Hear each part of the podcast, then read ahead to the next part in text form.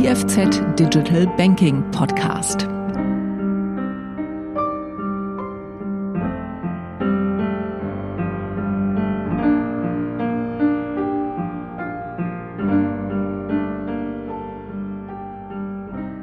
Hallo geschätzte Zuhörer und herzlich willkommen zu einer weiteren Episode des IFZ Digital Banking Podcast. Heute ist es mir eine große Freude, Matthias Stratzer bei mir begrüßen zu dürfen. Er ist Head of VNTR bei, bei Postfinance. Hallo Matthias, schön, dass du dabei bist. Hallo Nils, ich freue mich. Matthias und ich kennen uns seit einigen Jahren, da er bei uns im CAS Digital Banking am IFZ seit Beginn, also jetzt seit äh, knapp äh, neun Jahren, über das Innovationsmanagement bei Postfinance doziert.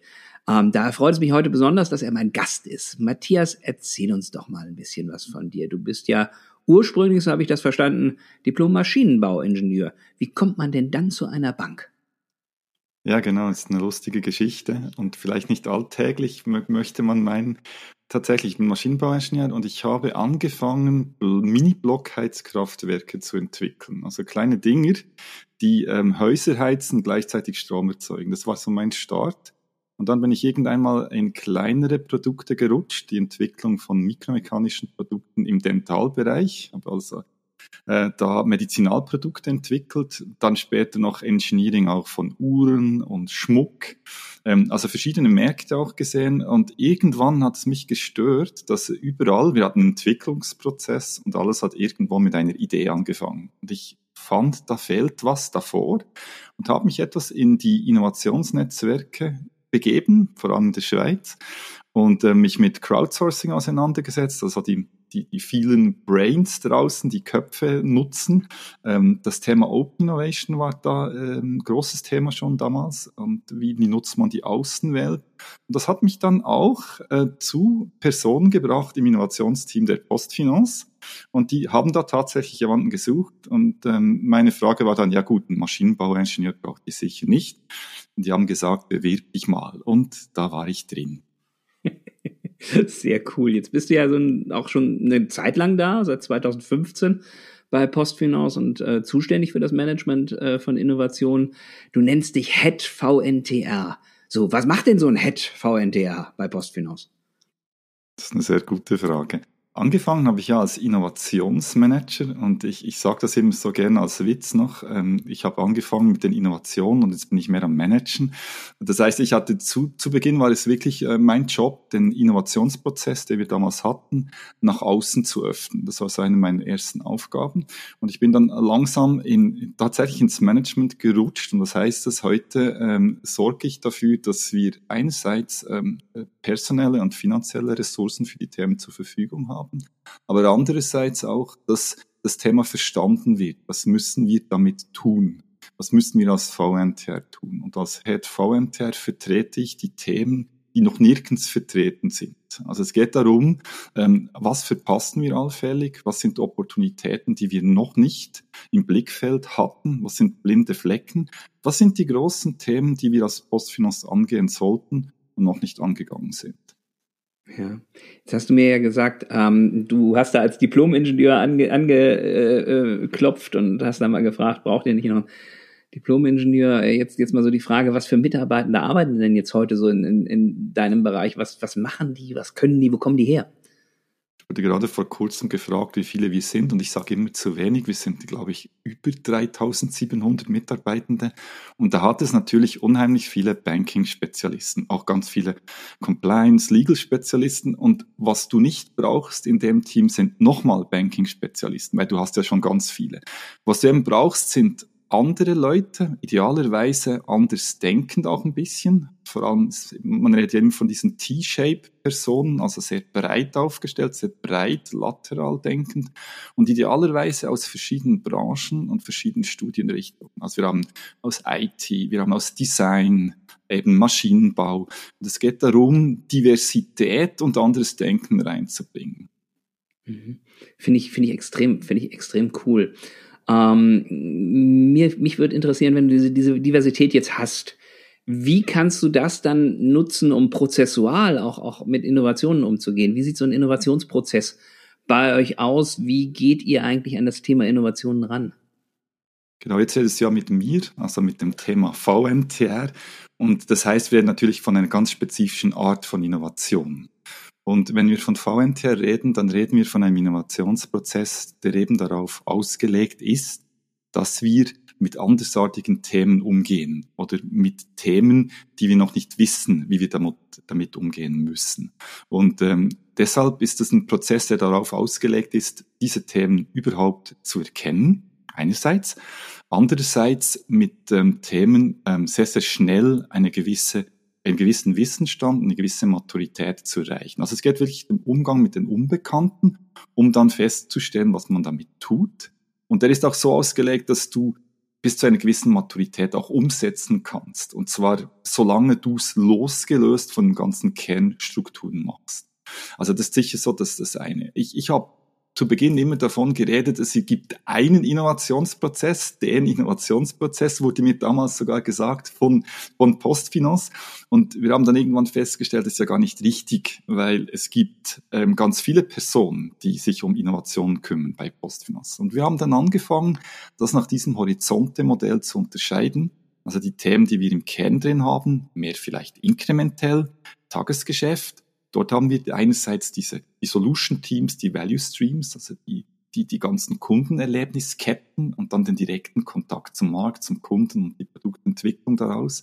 Dann angrenzende Themen im Horizont 2, vielfach gesteuert durch digitale Transformationsinitiativen oder durch Strategieimplementierungsprojekte und eben diesen Horizont 3, den wir mit VMTR ab. Und, und so haben wir eigentlich definiert, ähm, dass, dass es welche Arten von Innovation das es gibt, an welchem Ort und wer in der Verantwortung ist.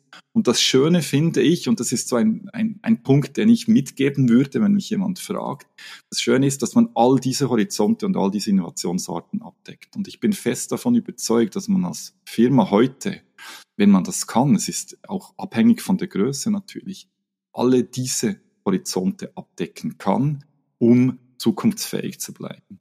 Mhm. So, so, weit ist, so weit haben wir ja auch, auch, auch sehr viel, ich sag mal, Innovationstheorie oder Idealvorgehen eigentlich äh, in dem, was du mir erzählt hast. Wie können wir sowas konkret machen? Hast du ein Beispiel für unsere Hörer? Ich habe ein schönes Beispiel. Haben wir etwas Zeit? Wir haben richtig Zeit. ähm, das, das Beispiel hat 2013 angefangen. Ich war damals noch nicht dort, aber ich habe es natürlich aus den Aufzeichnungen gesehen. Und zwar ist interessanterweise war das ein Bitcoin-Use-Case. Wir hatten damals schon diesen Innovationsprozess, der sich jetzt weiterentwickelt hat und der war zu dieser Zeit nur offen für Mitarbeitende. Wir hatten eine Idee, die nirgends reinpasst, kam da rein und eines war ein Bitcoin Use Case. Und wenn man sich vorstellt, 2013 eine Bank, äh, lasst uns einen Bitcoin Use Case umsetzen. Das Resultat war natürlich nicht, dass wir diesen Bitcoin Use Case umgesetzt haben, aber es hat sich eine Arbeitsgruppe daraus gebildet, hm, lasst uns uns mit dem Thema auseinandersetzen. Und das erste Thema war dann natürlich die Technologie, Blockchain-Technologie. Das heißt, wir haben die Blockchain-Technologie angeschaut und haben gesagt, hey, wir müssen das besser verstehen. Und nicht ein paar Nasen einfach, sondern die Firma, Postfinance muss es besser verstehen. Also haben wir so Breakfast gemacht, also Morgenessen mit, mit, mit, mit Blockchain-Themen. Das war so eines. Und das andere, wir haben Applikationen programmiert, ganz einfache kleine Spiele wie Schere, Stein, Papier als App, die man dann auf der Blockchain abbildet, um den Leuten zu zeigen, was das bedeutet. So, das war so der Start. Und dann hat man gemerkt, okay, wir müssen Fokus setzen, da ist was dran. Und hat dann Leute darauf gesetzt. Heute heißt es noch ähnlich, das Growth Team, wo man sagt, im gewissen Moment, im gewissen Thema fokussieren wir und hat geschaut, okay, was gibt es für Anwendungsfälle, die man am Markt brauchen könnte? Was interessiert den Kunden? Beispielsweise digitalisierte Aktien. Jetzt sind wir so im Jahr 2017. Ne? Die, die Geschäftskunden angegangen, haben sie gefragt und die, heute ist immer noch ein bisschen so. Damals war es noch extrem. Was sollen wir damit? Was sieht es für einen Wert? Also es war schwierig. Das ist jetzt ein Thema, das man bei den Geschäftskunden damals nicht so sah. Aber wir haben weitergemacht, weitere Use Cases und haben dann gemerkt, okay, es wandelt sich langsam in das Thema Digital Assets, digitale Vermögenswerte. Da muss was sein.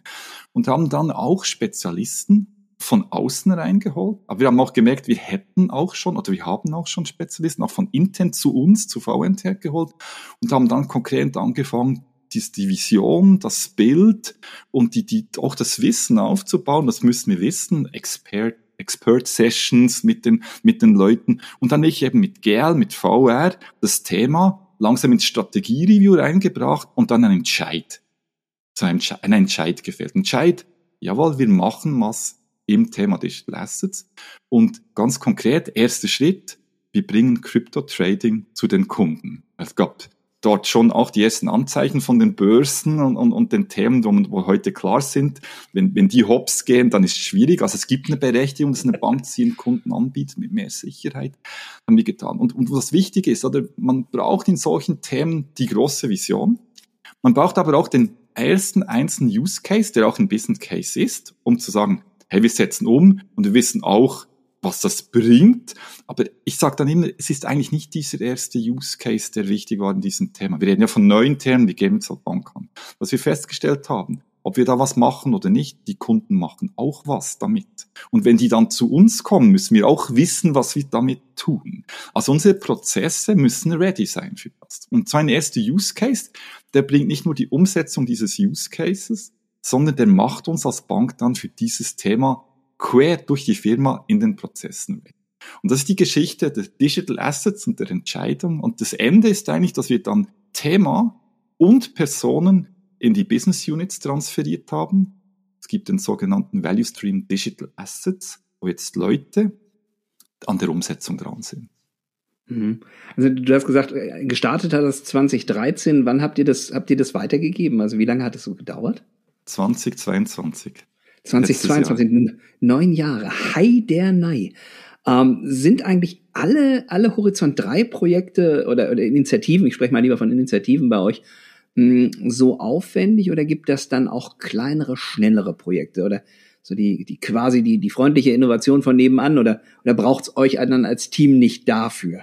Machen das dann andere? Nein, es gibt natürlich beides, ist die einfache Antwort. Die schwierige Antwort oder die lange Antwort ist natürlich, ich habe jetzt eine Geschichte erzählt, die wirklich bei den Trends anfängt oder hier konkret sogar mit der Technologie.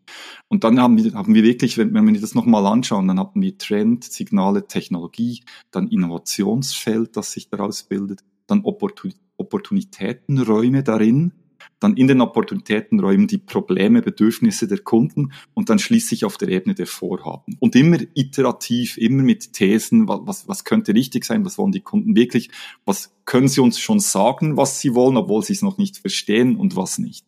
Und, und wenn, man, wenn man natürlich dort anfängt, dann ist es lang. Ob es jetzt immer so lang sein muss, kann man sich fragen. Man muss ja dann als Firma wirklich bereit sein für ein Thema, man muss Wissen aufbauen. Jetzt gibt es aber auch, das Feld ist schon da, und es taucht ein Vorhaben in diesem Feld auf. Ähm, dann, dann ist es kürzer, dann ist es einfacher. Oder es, es passiert viel, es kommt von außen etwas rein, vielfach im Zusammenhang mit einem Startup, das schon eine Idee hat, beziehungsweise schon ein Produkt. Und dann kann man einen technischen Machbarkeitsversuch machen, einen sogenannten POC. Und dann ist man natürlich auch viel, viel schneller und viel, viel kürzer. Und vielleicht eine letzte Anmerkung. Wir sind uns ja dauernd am Transformieren. Das ist aus meiner Sicht auch ein Erfolgsfaktor. Und dort sind wir gerade in diesem Jahr, haben wir, ich habe ja vorhin so schön das, das Horizonte-Modell erklärt mit all diesen Horizonten und die hatten wir auch und haben die auch immer noch. Das heißt aber nicht, dass alle immer gleich stark bearbeitet wurden. Ich würde mal behaupten, den größten Teil der Leute haben wir natürlich im Horizont 1, klar, im Tagesgeschäft. Dort wissen wir, was wir tun. Dort wissen wir auch, wenn wir anfangen, wie viel kostet es, wie lange geht es ungefähr und was bedeutet es, wenn es umgesetzt ist. Nicht, dass es immer einfach ist, aber einfacher. Im Horizont 3 haben wir zwischenzeitlich auch einen sehr guten Weg gefunden. Dann haben wir gemerkt, eigentlich die Verantwortung im Horizont 2 haben wir niemandem gegeben. Das hat, ist jetzt genau passiert und zwar nicht wegen uns, sondern weil wir mit dem, was wir tun und mit der gesamten Firma uns weiterentwickelt haben. Und jetzt haben wir Business Development Teams, die auf H2 ausgerichtet sind. Und die sagen, hey, eigentlich sind wir dann die Brücke zwischen den sehr, sehr weiten Themen, die schon eine gewisse Maturität haben, den Kernapplikationen, die schon wissen, was sie tun. Und dazwischen braucht es manchmal noch einen Zwischenschritt. Und jetzt können wir, jetzt wird es natürlich spannend, oder? Wenn wir von Zeit reden. Jetzt kann man, jetzt kann man anfangen zu spielen. Also jetzt können wir diskutieren, das tun wir auch, haben ein Format, wo wir uns austauschen über diese verschiedenen Horizonte. Okay, welche Themen haben wir? Ist ein Vorhaben, das bei uns reingekommen ist, aber gar nicht bei uns hingehört. Wir haben es zwar noch nicht adressiert, aber es ist sehr nah. Hey, H2 Leute, könnt ihr gleich übernehmen? Ja, gute, gute Idee. Oder wie bringen wir dann die Themen schneller ins H1? Und dann fängt es an und das ist natürlich auch noch einmal ein Zeitgewinn, weil das ist ja genau die Idee. Und was dann auch spannend ist, ist eigentlich, dass man anfängt, Methoden, die man braucht für sehr weite Themen, schnelles Iterieren, einfacher Prototyp, dann kann, die kann man auch im H2 oder im H1 einsetzen. Und dann wird man auch schneller. Und wenn du sagst, geht es auch schneller? Ja, es geht auch schneller. Und das ist eigentlich auch das Ziel von dem. Also wenn diese Horizonte dann optimal spielen, dann hast du gar nicht lange Horizonte, zeitlich gesehen nun, weil du dann eben immer im richtigen Horizont spielst und dann das weitergibst oder in den nächsten Prozess gibst, wo es besser performt oder schneller geht. Als Abschluss noch zu dem Thema. Wir haben natürlich teilweise auch Sachen gemacht, die ganz kurz waren, aber nicht in unseren Horizont gehört haben, weil die Kollegen dann gesagt haben, ja, ist eigentlich eine Kernapplikation, aber nein, tun wir nicht. Und dann haben wir gesagt, aber ah, wir sollten tun. Lass es uns tun. Das funktioniert nicht. Also das muss man dann auch akzeptieren. Es gibt Dinge, die wirklich für die verschiedenen Horizonte gedacht sind. Und wenn man in der Kernapplikation sieht, es macht keinen Sinn, dann muss das nicht ein anderes Team dann nochmals tun oder tun. Da haben wir auch viel gelernt. ja, ich merke, man muss, man muss sehr rasch lernen bei euch, also sehr, sehr methodisch arbeiten und wahrscheinlich auch unwahrscheinlich kommunikativ sein. Also wenn ich das, wenn ich das höre, mit welchen unterschiedlichen Teams über unterschiedliche Horizonte das Ganze funktioniert. Also das, das, das finde ich beeindruckend. Ähm, schön, dass du das hier mit uns teilst. Du hast eben in dem Zusammenhang ja auch so vom, vom, vom Testen gesprochen, von Prototypen, von, von, von Mitkunden reden, wenn die schon was davon gehört haben und in diese Diskussion einsteigen. Vielleicht nochmal da so einen kleinen Schwerpunkt dazu. Wie testet ihr denn Innovationen und wie messt ihr den Erfolg eurer Arbeit? Das ist eine sehr gute Frage, weil die ja eben auch abhängt von welcher Innovation, Innovationsart wir reden. Und ich, ich habe es ja eingangs schon gesagt, mit sehr, sehr frühen Themen, ähm, da weißt du noch nicht, wie du mit denen umgehst. Und jetzt willst du natürlich da etwas umsetzen und dann kommt ja die erste Frage, okay, was bringt uns das dann? Und das wäre ja dann der finanzielle Wert oder der Business Value. Und natürlich haben wir, haben wir ähm, Vorhaben, wo man sieht, okay, das könnte ungefähr diesen Business Value geben. Und wenn dann der Moment kommt, wo man wirklich über Geld und Personen entscheiden muss in einem größeren Umfang, dann muss man auch den Business Case vorlegen, das ist klar. Und das ist dieser Business Case, der vorgibt, wie wir messen. Ähm, vielfach ist es aber in dieser frühen Phase noch nicht so. Also haben wir noch andere Values, wir haben noch ein Social Value. Es kann auch sein, dass es einen Wert gibt, der noch nicht finanziell messbar ist. Da hast du dann ganz andere Messwerte. Oder, und das haben wir natürlich sehr, sehr viel, den Academic Value. Also wirklich den Wert, was lernen wir daraus? Und bei all diesen drei Values geht es in erster Linie um Hypothesen, die wir aufsetzen und dann abtesten und dann schauen, ist diese Hypothese erfüllt oder nicht? Müssen, können wir einen Schritt weitergehen oder müssen wir hier stoppen? Mhm. Academic Value finde ich natürlich als, als, als Hochschulprofessor eine besonders schöne Geschichte. Ähm, ihr, ihr, habt ja dann also im Sinne des Academic Values ja, ja sogar ein Buch rausgegeben, was sich mit den Fails und, und, und den Erfolgen äh, im Innovationsprozess beschäftigt. Hm, was hat das damit auf sich? Wer, wer liest das? Wer ist eure Zielgruppe? Wie kommt man an das Buch? Ich finde das, ich finde das spannend. Sehr schöne Frage. Ja. Grundsätzlich haben wir sogar zwei Bücher rausgegeben. Und ähm, wenn, ich, wenn ich danach gefragt werde, ist immer die, die Frage, was erzähle ich jetzt? Erzähle ich jetzt die Geschichte der Bücher oder was sie darstellen? Vielleicht fange ich mal an mit, was sie darstellen. Das, das Failbook ist wirklich das, was es auch aussagt. Es, es zeigt uns einen Einblick, was hat alles nicht funktioniert. Und, und wenn man es anschaut, ist es auch ein bisschen die Geschichte des Innovationsprozesses. Also wie hat der ausgesehen und, und warum haben dann Dinge nicht funktioniert und was haben wir geändert? Und du hast es ja auch schon erwähnt, dauernde Änderung, Anpassung, das ist eines der Kernelemente, die, die wir gemerkt haben. Und als wir ähm, 2015 mit, ähm, mit diesem Prozess gestartet sind, ähm, also wir waren ja schon 2013 unterwegs, ähm, einfach ohne mich, aber 2015 war ich mit dabei. Dann haben wir dieses Lab aufgesetzt, weil wir gemerkt haben, es braucht irgendeinen Ort, der so neuartige Ideen unterstützt. Das war so der Start. Und ähm, etwa gefühlt drei Jahre später haben wir gesagt, hey, drei Jahre schon unterwegs, Jubiläum, lass uns feiern, lass uns zurückschauen. Was haben wir alles erreicht jetzt mit diesem neuartigen Vorgehen, mit diesem neuen Prozess? Dann gemerkt, ui, relativ wenig. Und, und warum ist es so? Und was, was genau steckt dahinter? Und dann haben gemerkt, nein, es ist falsch. Wir haben sehr, sehr viel erreicht. Wir haben es nur falsch angesehen. Wir haben als Maßstab gesetzt, alles, was erfolgreich umgesetzt ist, ist gut. Wir konnten aber mit diesen neuen Themen, wie das schon ist, man, man sagt immer, neun auf zehn funktionieren nicht. Also wir konnten gar nicht viel Erfolg haben, sondern das, das Thema war schnell, herauszufinden, was nicht erfolgreich ist. Und das haben wir getan. Wir haben nur vergessen, was wir alles gelernt haben. Und das war der Startpunkt des Buches, wo wir gesagt haben, lass uns das in ein Buch kondensieren, reinbringen und das war eigentlich gedacht für intern, intern an die Leute bringen, um zu zeigen, hey, wir haben schon sehr, sehr viel gemacht. Das Thema auch Innovationskultur oder per se Kultur. Lasst, lasst, uns, lasst uns euch das zeigen. Das wollen wir ähm, als, als Kultur haben. Und vielleicht hat ja der eine oder andere dazu noch eine Idee und, und dann können wir dann damit aufbauen. Und das Schöne ist, wir verteilen das heute immer noch. Und das ging dann so weit, dass wir Kundenanfragen kriegten, ob man das von auch sonst kriegt. Und das war dann der Punkt, wo wir gesagt haben, lass es uns rausbringen mit einem Verlag, weil wir sind ja nicht ein Bücherverlag, der Bücher verschickt.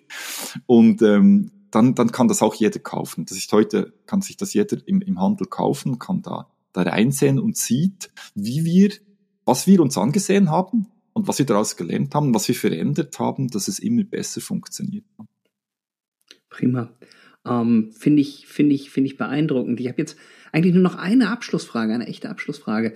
Ähm, ich habe irgendwo äh, gelesen, äh, dass VNTR ja Innovation und Venturing ähm, heißen soll. Welche Rolle spielt denn so das Venturing bei euch?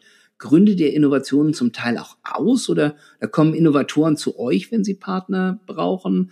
Ähm, Gibt es diese Aspekte überhaupt bei euch? Ja, sehr schön. Wir haben uns schon überlegt, ob wir das jetzt mal wegnehmen, dieses Innovation und Venturing, weil man VNT zwischenzeitlich erkennt. Also vielleicht noch, noch kurz, bevor ich auf die Frage eingebe. Wir haben ja mit VNT nicht nur Teams und ein Vorgehen, wie wir mit Neuartigen umgehen, sondern wir positionieren das auch so am Markt. Also was wir gemerkt haben, ist, dass es sinnvoll ist, dass du, wenn du mit sehr neuen Themen kommst oder mit Themen, die sich die Leute nicht gewohnt sind, dass du da auch anders kommunizieren kannst und dass du da ein visuelles Gefäß hast, wo du damit kommunizierst. Ähm, einerseits und andererseits kommunizieren wir eine Art von Innovationsweg. Also wir können in sehr, sehr frühen Phase, wo wir mit Partnern, Startups zusammenarbeiten, können wir mit, mit diesem Innovationsgefäß kommunizieren, ähm, zusammenarbeiten und erste Schritte tun. Und das, das, ist, das ist sehr, sehr sinnvoll und, und, ähm, und, und auch und, und sehr zielführend, weil man dann sieht, ähm, dass, dass man einen Unterschied machen kann, wenn es nötig ist und wenn es nicht nötig ist, keinen Unterschied machen kann. Und zwischenzeitlich hat sich das etwas etabliert, weil es ist auch nicht wichtig, ob man das kennt als Marke oder nicht. Weil ganz am Schluss, wenn es ein Produkt wird, oder ich sage immer, wenn es gelb wird, ähm, dann kommunizieren wir das Postfinanz von diesem Produkt. Aber der Innovationsweg dahin, ähm, der, der hilft uns eigentlich, um, um dort gewisse Unterschiede zu machen. Und wir stehen ja auch bei Universitäten mit diesem Thema da und, und erklären, wie wir Innovation machen und, und wie wir damit umgehen. Genau, jetzt habe ich, glaube ich, die Frage vergessen, weil ich so viel von diesem Innovationsweg und visuellen geredet habe. was, was, was macht ihr oder was bedeutet das Thema Venturing für euch? Ausgründung, kommen Innovatoren zu euch? Das ist eigentlich. Genau, ähm, genau, genau das war der Umgangspunkt, diese Beilein wegzunehmen. Genau. Ja. Ähm, wir reden eigentlich immer von, von vier Aktivitäten, die wir haben. Und die haben mit Innovation Venturing zu tun. Ich gehe vielleicht schnell durch, dann kann man das auch, auch sehr gut zuordnen. Ähm, eine Aktivität ist das Foresight. Also eine große Aufgabe geht äh, darin oder also stellt sich dar, dass wir eben Trends, Signale, Technologien, Märkte analysieren, diese clustern, daraus Innovationsfelder ableiten Zukunftsszenarien bilden und uns überlegen, kann die Zukunft aussehen und wie muss man darauf reagieren und eben welche Themen muss man angehen.